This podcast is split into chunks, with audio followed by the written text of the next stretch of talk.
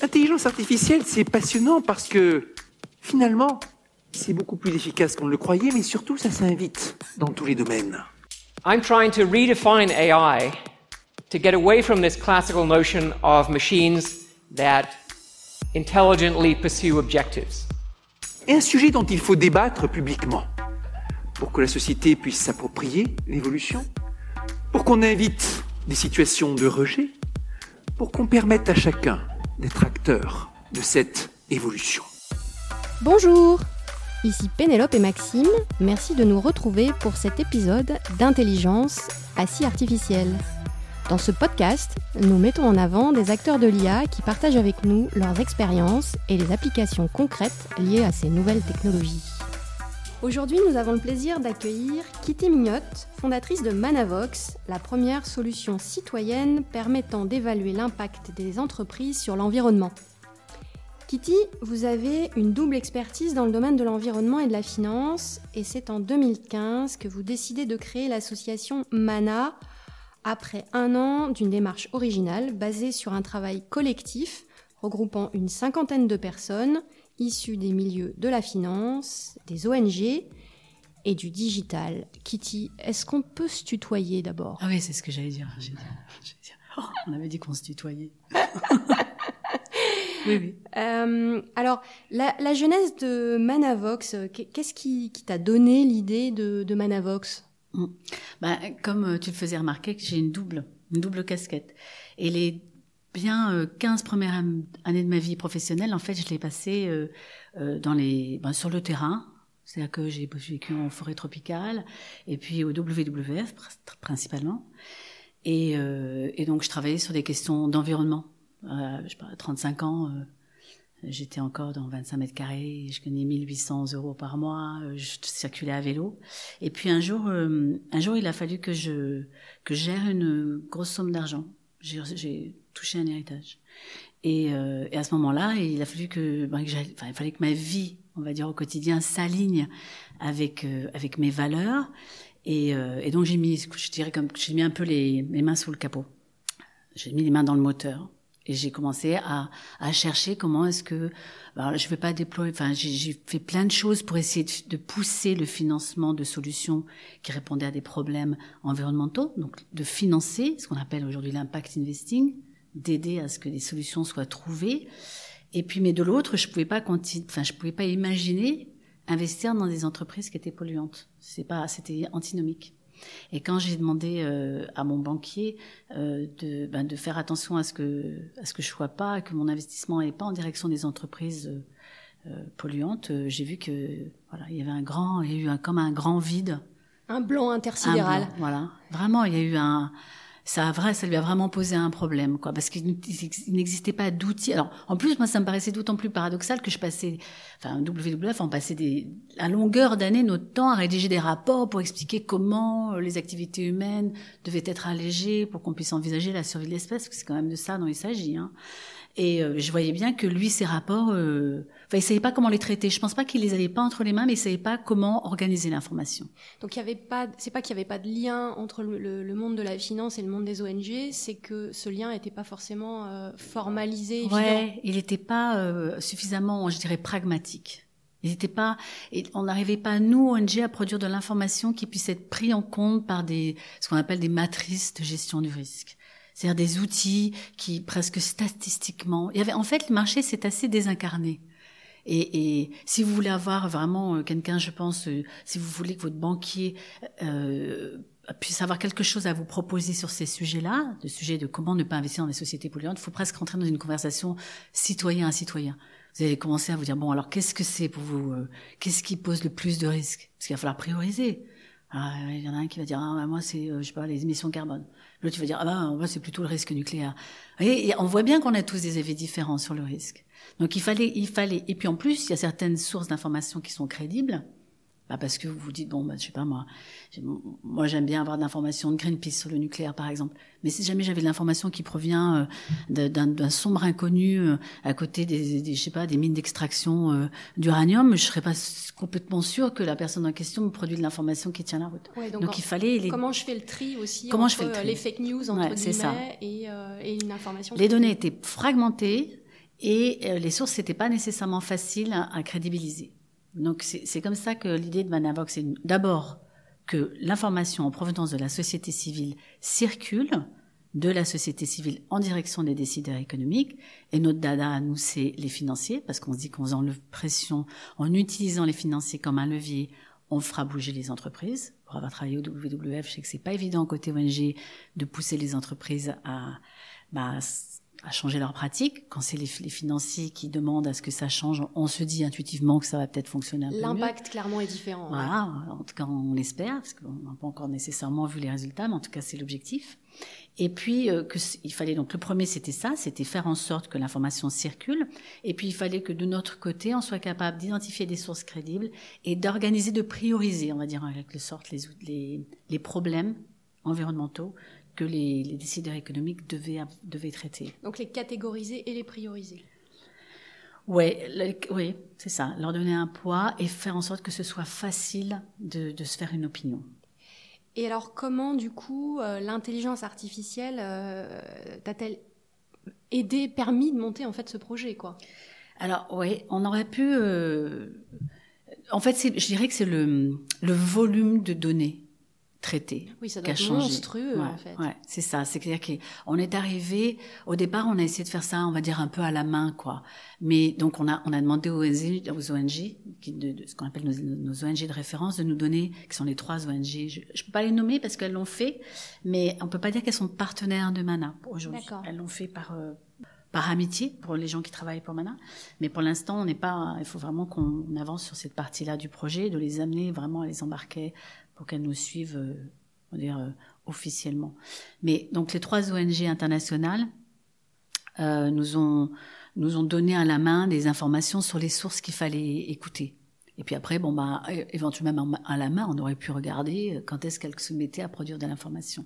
Mais si on voulait vraiment apporter un outil qui soit puissant, il fallait qu'on qu'on écoute énormément de sources pour pouvoir avoir la maximum d'informations sur chacune des entreprises qui pouvaient éventuellement poser un impact sur l'environnement. Donc l'intelligence artificielle, une fois que nous on a monté une méthodologie pour bien euh, pour trouver comment euh, repérer les sources crédibles et comment les écouter, l'intelligence artificielle nous a permis de le faire à très grande échelle. Donc il y a une histoire de volumétrie d'informations, de diversité des sources. Ouais, c'est ça. Et aussi de, euh, de validation des sources, entre guillemets, vérifier que les sources sont bien... Non, ça c'est la méthodologie, justement. Nous, on a une méthodologie qui... Alors, c'est-à-dire qu'on n'écoute que les sources qui ont été identifiées comme crédibles. C'est vrai que l'identification de la source crédible, elle est faite à partir de notre méthodologie grâce à un algorithme c'est-à-dire que on est, dès que une des ONG internationales qui nous sert de référence dialogue pendant suffisamment de temps, dialoguer, ça veut dire qu'elle pointe en direction d'une source en citant un rapport, je sais pas, une vidéo, quelque chose. Il y a une méthodologie qui fait qu'il faut un certain temps et certaines conditions pour que cette source soit écoutée par Mana. Donc il y a, déjà l'intelligence artificielle au niveau de la crédibilisation, mais sur la base d'une méthodologie que nous on a déjà écrite. Donc c'est pas juste euh, du jour au lendemain, par exemple, vous repérez un lanceur d'alerte et euh, vous allez euh, l'intégrer dans l'algorithme. Y a, on pousse certains, certains lanceurs d'alerte dans l'algorithme, mais, mais, pareil avec une méthodologie assez, euh, assez fine. Euh, mais le fait est qu'un total inconnu pourra pas être euh, considéré comme une source crédible par Mana. Non, c'est pas possible. C'est plutôt rassurant en même ouais, temps. Ouais, Ça permet parce que c'est faire un filtre. Ouais. Parce qu'on dit qu'il y a deux données essentielles pour répondre aux besoins des financiers, c'est que la source soit crédible et que la, la donnée soit organisée. Évidemment, c'est vraiment, c'est important qu'elle soit crédible. Et puis ça réduit le volume, la volumétrie.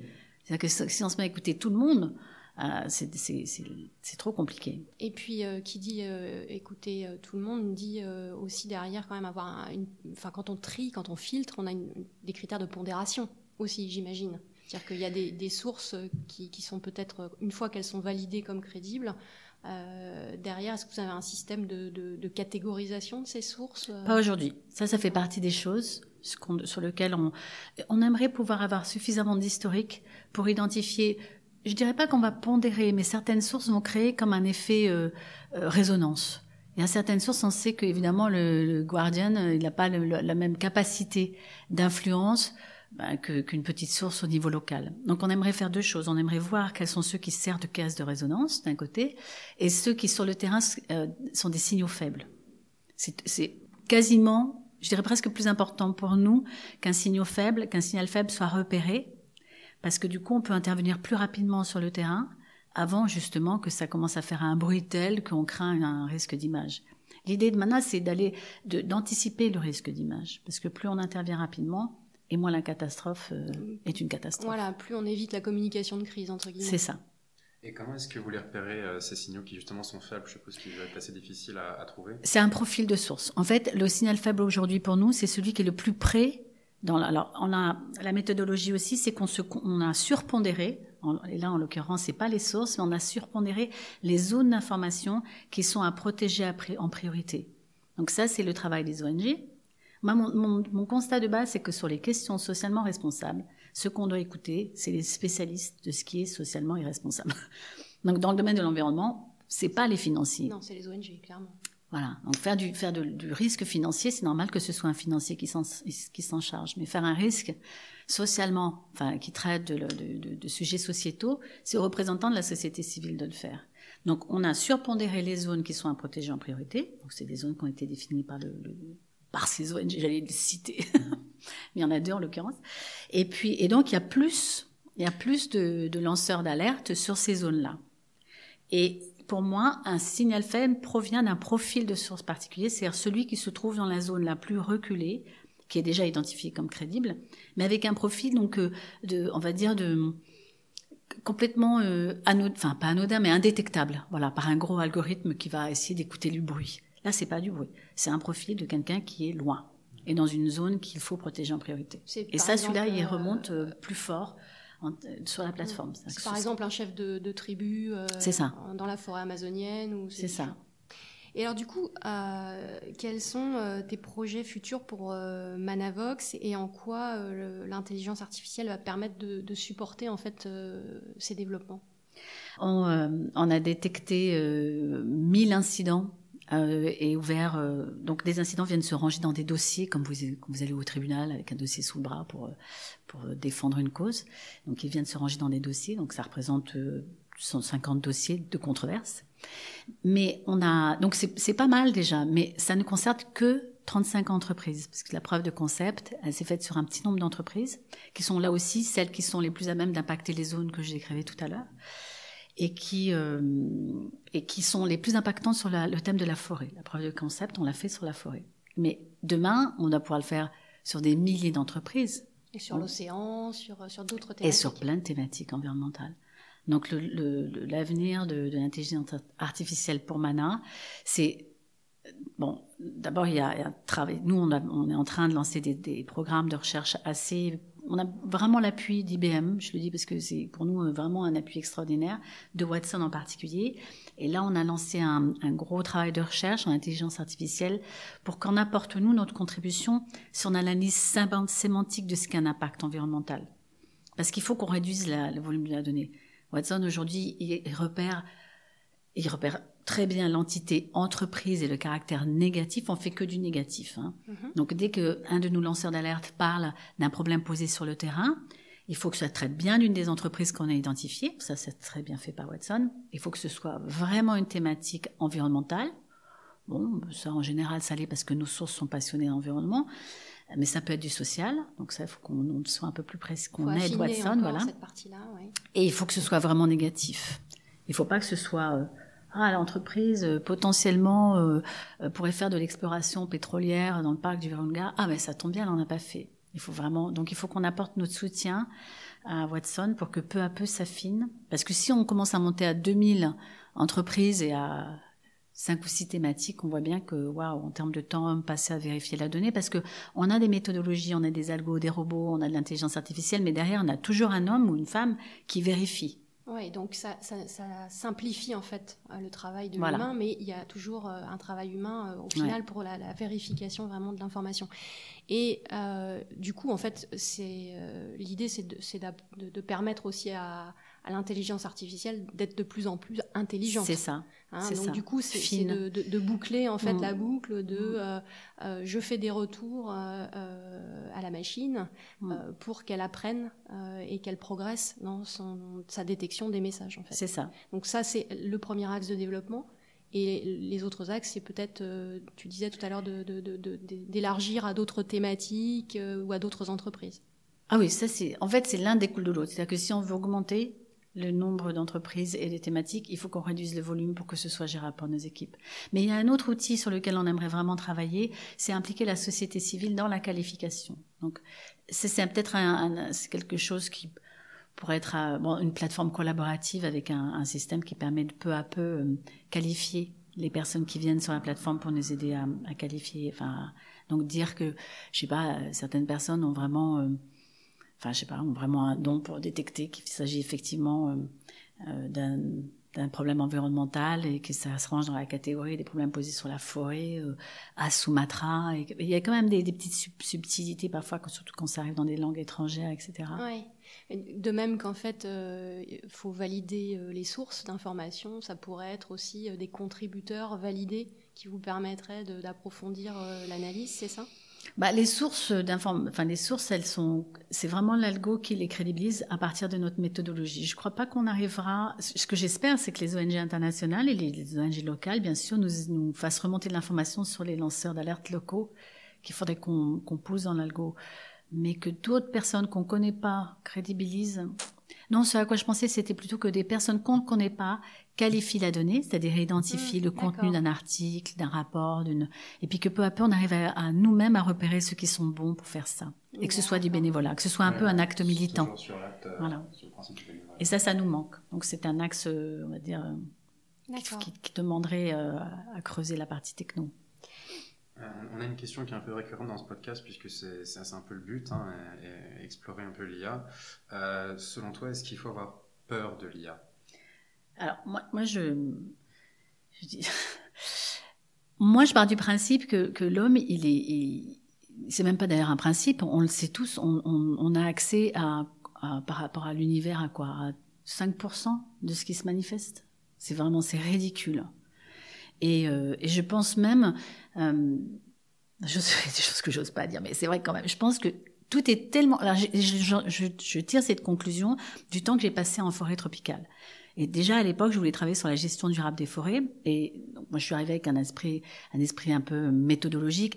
Et je pensais qu'il y avait donc un équilibre et que les différents éléments de l'équilibre participaient à leur manière. Et c'est vrai, en quelque sorte. Mais l'équilibre, il change tout le temps. Mais la particularité surtout de cette observation, et la, raison pour laquelle ça me fait penser, hein, ça m'y fait penser dans le cadre de cette question, c'est que le, vivant, il est d'une complexité absolument inimaginable. Mais absolument, un, mais Jamais, je pense réellement que l'homme n'est même pas câblé pour comprendre ça, pour comprendre ça.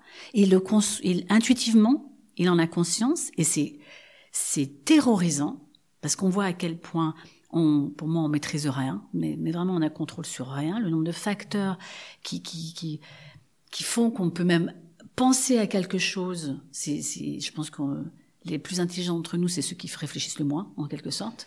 Oui, qui, qui ont l'intuition justement de cette complexité. Voilà, et qui se laisse faire. Enfin, on voit bien que c'est vrai qu'on on aspire de plus en plus de ce côté-ci de la planète à, à lâcher prise, quoi, parce qu'on sent que ça crée une tension à l'intérieur de nous. Parce que je pense que la tension, elle vient du fait qu'on comprendra jamais. Et que ça y est, on comment l'épigénétique en biologie. On voit bien qu'on même même la génétique sur laquelle on pensait, regardez, je pense à Gattaca, on pensait qu'on allait pouvoir chacun à notre naissance savoir à peu près à peu près à quoi on allait pouvoir se destiner. Heureusement. Heureusement que c'est pas possible. Donc pour revenir à la question, parce que je viens de loin, mais c'est que moi je peux pas avoir peur de quelque chose euh, comme l'intelligence artificielle. Je me dis que il va. Par contre, je pense qu'on a tous notre vérité et qu'elle est immensément importante parce que comme chaque élément d'un écosystème participe à son fonctionnement, chacun d'entre nous on a notre place à jouer. Et d'ailleurs pour Mana c'est essentiel, c'est à ça que sert Mana. Mana c'est c'est la capacité, enfin c'est un pouvoir que détiennent certaines choses, certains animaux, certaines personnes à attirer l'attention. Vous voyez, c'est ce petit truc. Et, ça, cette, cette capacité-là, on l'a tous à l'intérieur de nous. Et pour Mana, ce qui est important, c'est d'être à un moment capable de capter ça pour faire remonter l'opinion de chacun d'entre nous sur la plateforme. Donc, je pense que chacun d'entre nous doit rester connecté à ça Et que lorsqu'il a des décisions à prendre dans lors du manifester, dans sa vie, au quotidien, donc c'est vrai, et en particulier, je dirais, pour probablement ceux qui codent, mais c'était vrai pour nous quand on est arrivé sur ce projet-là. Il a fallu qu'on soit clair sur ce qu'on avait l'intention de dire, qui donc allait, qui part d'une intuition, mais qui tout d'un coup se dit. Donc, dans le cas de l'intelligence artificielle, ça veut dire qu'on sait qu'il y a plein de biais dans Mana. On a surpondéré des zones. On, prend en priorité des entreprises. Qui, enfin, on sait bien qu'on n'est pas on, a pris des décisions en notre âme et conscience qui résonnaient correctement avec ce qu'on est. Je pense que l'intelligence artificielle, il faut, il faut se détendre, mais pour autant rester vigilant sur ce qu'est-ce qu'est notre vérité au moment où elle rentre dans notre vie et quelle est la décision qu'on doit pouvoir prendre en notre âme et conscience qui fait qu'on participe à quelque chose qui nous ressemble. Donc pour moi, les codeurs aujourd'hui, ils peuvent pas se la jouer one again, quoi. C'est vraiment, moi franchement, je suis content, il y a plein de postes que je suis contente de pas occuper parce que je serais traumatisée à l'idée de prendre des décisions au quotidien. C'est vrai pour les codeurs. Je pense pas qu'un codeur peut se dire oh, rien à foutre, je, je, je, voilà, je touche 50 000 et je code un truc, je j'ai pas besoin de savoir à quoi ça sert. Si, si, tu as besoin de savoir. conscience des, ah des, biais potentiels que lui-même peut avoir. c'est colossal, colossal. Et alors, ça, rejoint et en même temps c'est un, petit peu différent. Du coup, est-ce que euh, euh, qu'est-ce que, selon toi, l'intelligence artificielle euh, va apporter dans le, domaine de l'investissement socialement responsable? Ah bah alors, c'est ce qu'on disait tout à l'heure. Je pense que, c'est bien que ça arrive maintenant, Je pense que ça va, ça va, puisque j'ai confiance dans l'intelligence artificielle comme un moyen pour permettre à, on va dire, à, je me suis lancée, je vais vous le dire, à l'âme de l'humanité d'être, de se révéler. Voilà. C'est comme si, si tout d'un coup, euh, on allait peut-être pouvoir voir remonter à la surface euh, l'écume. Voilà, l'écume, on est tous, on dit qu'on est une goutte dans l'océan et que une poussière d'étoiles. une poussière d'étoiles. Et qu'il faut qu'on suive. Euh, enfin, dans le cas de l'océan, la poussière d'étoiles, je serais moins, j'ai moins réfléchi à la question. Mais si on a une goutte dans une vague qui est portée par un, qui est portée par un océan, euh, ce que va faire remonter à la surface, je pense, l'intelligence artificielle, c'est l'écume un peu. Qu'est-ce qui est visible? Au fond de l'océan Ok, tout est calme. Mais bon, à partir du moment où l'humanité va se mettre en marche pour résoudre les problèmes, sinon, encore une fois, elle disparaîtra, l'intelligence artificielle, elle va aider à prendre des décisions. En conscience. En conscience. Alors, à, travers ton, expérience, que ce que tu nous dis, euh, on comprend que l'intelligence artificielle, et, c'est génial d'ailleurs, euh, c'est un immense euh, espoir et, message d'optimisme, je trouve, que l'intelligence artificielle n'est pas réservée uniquement aux grosses entreprises ou alors aux laboratoires de recherche, mais que ça peut aussi permettre de rencontrer le monde associatif et d'avoir des applications dans le monde associatif. Euh, quel conseil, toi, tu donnerais à une, ONG, à une association pour euh, démarrer justement un projet d'intelligence artificielle? Ah bah, Alors déjà, il y a les sans complexes, quoi. Parce que, comme on vient de dire, euh, c'est vraiment accessible à, chacun. Moi, je suis arrivée, il faut voir d'où je viens. Alors, franchement, oh, je me souviens les premières fois où j'ai dialoguais avec les étudiants. Moi, j'ose même pas dire d'où je viens. Mais en fait, ce que je vois, c'est que à partir du moment où on dit les choses simplement, en face, on a chacun notre, notre voilà, notre, domaine d'expertise. je me souviens pour Mana, par exemple, j'ai dit ce qu'on avait, ce qu'on imaginait que ça pourrait être. Et les étudiants, donc de éthique, c'est vraiment l'école qui nous suit depuis le début. Tu peux peut-être nous, nous, rappeler, parce que c'est vrai, quand on s'est rencontrés la première fois, tu, c'est vraiment euh, ce qui avait fait tilt. Je m'étais dit, mais ça, faut vraiment le partager avec, euh, avec nos auditeurs, la façon dont euh, vous avez procédé, en fait, pour mettre en place cette intelligence artificielle. Alors, alors donc, nous, on a, on a c'est des rencontres. Maintenant, c'est des rencontres, c'est vrai. Hein. C'est même incroyable qu'il y ait déjà eu. C'est vrai, la première réunion maintenant, on était déjà 35. Wow. Alors qu'il y avait, il y avait rien, quoi. Il y avait que, enfin, il y avait rien. J'avais très envie, c'est vrai. Et puis j'aime parler, et puis j'aime embarquer, etc. Mais il y avait quand même pas grand-chose. Hein. Il y avait nous tous qui venions de tout d'univers complètement différents. On savait pas d'où venaient les uns et les autres. Enfin, moi aussi je savais, mais les autres savaient pas d'où ils venaient. Et ça s'est fait comme ça, quoi, d'une étincelle. Et, euh, et donc, c'est dans le cadre de ce type d'étincelle, j'avais rencontré le fondateur de Éthique, euh, Denis Chomel, et qui, mais en, en 10 secondes, quoi, m'a dit, bon, on va, on va, on va demander à des étudiants de s'intéresser à ce projet. Donc, il nous a, il nous a, il a des, enfin, pas désigné, mais je pense qu'il a, il a parlé à, à des étudiants de cinquième année de éthique, et ils m'ont écouté. Au départ, les bras croisés, c'était dur, hein, pendant six mois, et pendant, enfin, peut-être un petit peu moins, mais presque. Et à la fin, ils ont fait les maquettes, c'est-à-dire qu'il n'y avait pas, il y avait rien. Ils ont fait les maquettes de ce que j'avais imaginé. C'est-à-dire qu'on voulait que, on voulait pouvoir classer les entreprises d'un côté et puis pouvoir donner accès à des, à des, à une base de données dans laquelle l'information était organisée de l'autre. Et donc ils ont, ils ont, ils ont surtout d'ailleurs à l'époque euh, travaillé sur le, oui, sur euh, comment est-ce qu'on pourrait imaginer que sur les, voilà, quand on arrive sur la plateforme, les choses soient présentées. Et ils ont fait un teaser, un petit, qui est toujours celui, qui est toujours celui qu'on utilise aujourd'hui. Hein.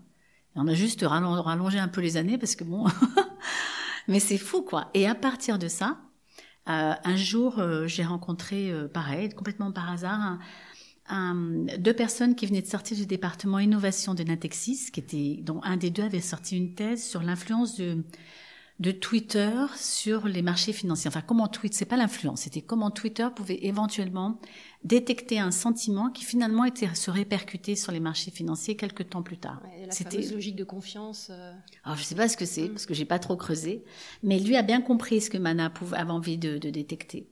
Et donc c'est le premier, mais celui-là on l'a beaucoup craché cet algorithme. Mais enfin le premier algorithme c'était ça. Qu'est-ce qu'on entend des, personnes qui s'intéressent au sujet de l'environnement sur les entreprises qui nous intéressent? Et donc ça s'est fait grâce à ces, euh, maquettes, quoi. Il a codé après avoir vu les maquettes. D'accord, donc en fait, il y, a vraiment, euh, tu disais sans complexe, euh, il n'y a pas besoin d'avoir un background technique. Non. et surtout, il n'y a pas non plus besoin de partir en se disant, il y a des millions à mettre sur la table. Non, bah oui, c'est ce qui nous a étonné parce que Watson, je me souviens que quand on a, quand, alors, on s'est aperçu à un moment, il a fallu qu'on regarde euh, Total, l'entreprise Total. Et, le mot Total, c'est compliqué à, traiter parce que évidemment, on peut l'utiliser à toutes les sauces. Et notre algorithme, il a craché 22 500 liens au total. Donc euh, deux ans et demi de travail pour notre équipe. Donc c'était, ah, je me souviens ce jour-là, on a eu des moments où on était dépressifs. Waouh, grosse dépression. Hein. La veille de l'assemblée générale de l'association en plus. Et, et là, durant le, l'AG, euh, ben, ceux qui étaient spécialistes, ils ont dit, ben, nous on avait détecté euh, Watson, d'autres, mais Watson en priorité. Ils ont dit, Watson, oublie, un million de tickets d'entrée, c'est pas vrai. C'est pas vrai. Et je suis sûre, bon, moi je connais que ça, mais je suis sûre qu'il y a plein d'outils qui sont, enfin, nous, on peut s'offrir Watson et ils nous font pas, enfin, ils nous font plein de cadeaux parce qu'ils nous passent beaucoup de temps sur la recherche et qu'ils s'intéressent au projet, mais ils nous font pas de cadeaux commerciaux. Et pourtant, on est une ONG, euh, on a pu, enfin, je, sais plus combien on paie, mais c'est quelques centaines d'euros, quoi. C'est quand même toujours euh, fonction de la volumétrie. Ouais, donc ne pas se mettre des barrières euh, psychologiques sur les aspects à la fois méthodologique, euh, technique et euh, financier.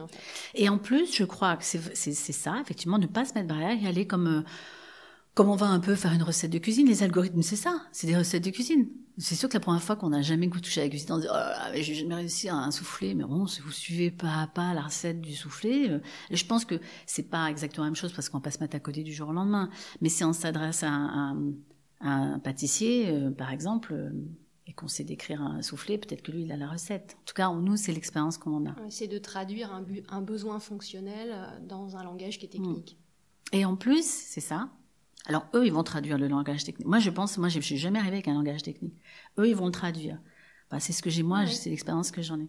Et euh, je pense qu'en plus, que, si on revient sur l'investissement socialement responsable, les ONG, elles ont un niveau, elles ont une expertise que n'a pas les autres membres, les autres acteurs de, de, enfin, des autres parties prenantes de l'investissement socialement responsable, ou même de, dans le cadre de la responsabilité sociale des entreprises, parce que c'est de ça dont il s'agit. Comment est-ce que la société civile va pouvoir apporter sa connaissance à ce qui est socialement acceptable?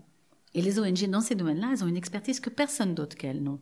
Donc il est oui, il est temps d'utiliser des, des, outils euh, qui, oui, qui peut-être font caisse de résonance, ce qui est le cas de l'intelligence artificielle, pour se faire entendre. Ouais.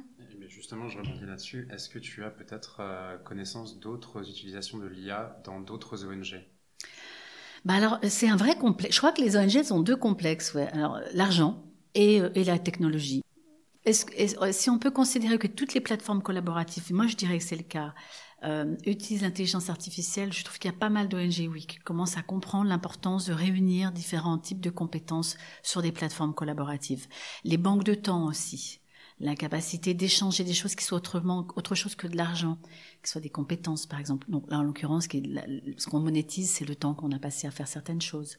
Je trouve que les ONG se bien sur le, le vote J'ai vu ça. Il y a moyen aussi maintenant d'organiser de, de, euh, des votes dans des, du coup dans, dans, des proportions qui sont beaucoup plus importantes au moyen de certains outils technologiques. Et un autre truc que j'ai vu euh, euh dans les collectivités territoriales d'utiliser le, les, les, ça je trouvais ça génial.